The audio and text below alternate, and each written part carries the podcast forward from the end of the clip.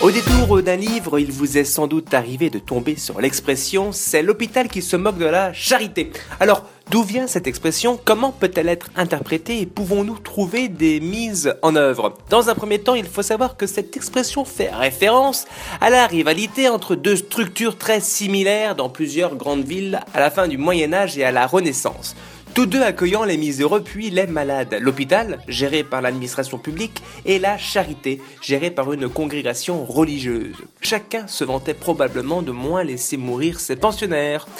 Dans les faits, on emploie cette expression pour parler de quelqu'un qui reproche ou constate des faits à un tiers alors que lui-même peut aisément être distingué par ses faits. Par exemple, si Loana dit que Nabila fait n'importe quoi pour faire du buzz, l'occasion est idéale pour pouvoir dire hum, c'est l'hôpital qui se moque de la charité. Autre exemple, si je dis d'un confrère qu'il a la verve molle, non seulement on peut encore employer cette expression, mais nous pouvons aussi la doubler de dis donc, il a le boulard celui-là, ou encore il ne va plus rentrer dans ses chaussures le Simon.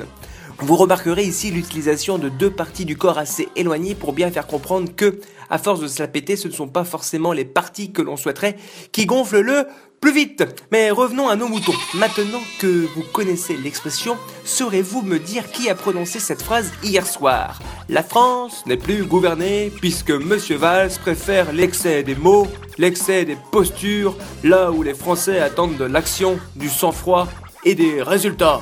Et oui, il s'agit bien de notre ancien président qui démontre avec brio l'expression c'est l'hôpital qui se moque de la charité. Heureusement que les électeurs n'ont pas la mémoire courte et qu'ils peuvent ainsi mettre en abîme cette boutade sarkozienne et ne pas la prendre au pied de la lettre.